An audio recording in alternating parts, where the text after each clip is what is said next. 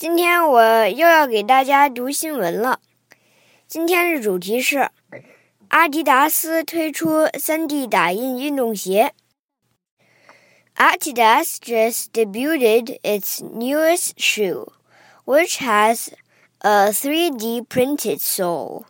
3D printed materials are often rigid or malleable and couldn't work well for a shoe.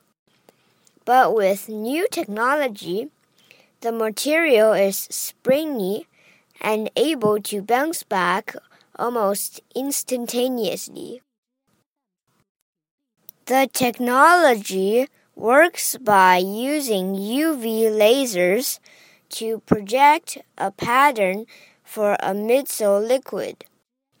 The light turns the liquid into a solid and the result is a flexible but durable midsole.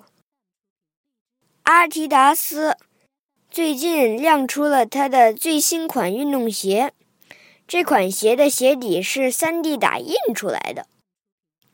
3D 打印出来的材料通常不易弯曲，或者是容易变形，所以这个技术不适合用于造鞋。 不过，有了新技术，打印出来的材料更有弹性，弯折后能够迅速恢复原状。制作鞋底夹层的液体倒入后，该技术会用紫外激光给鞋底塑形，激光会凝固液体，使其形成有弹力而且耐久的鞋底。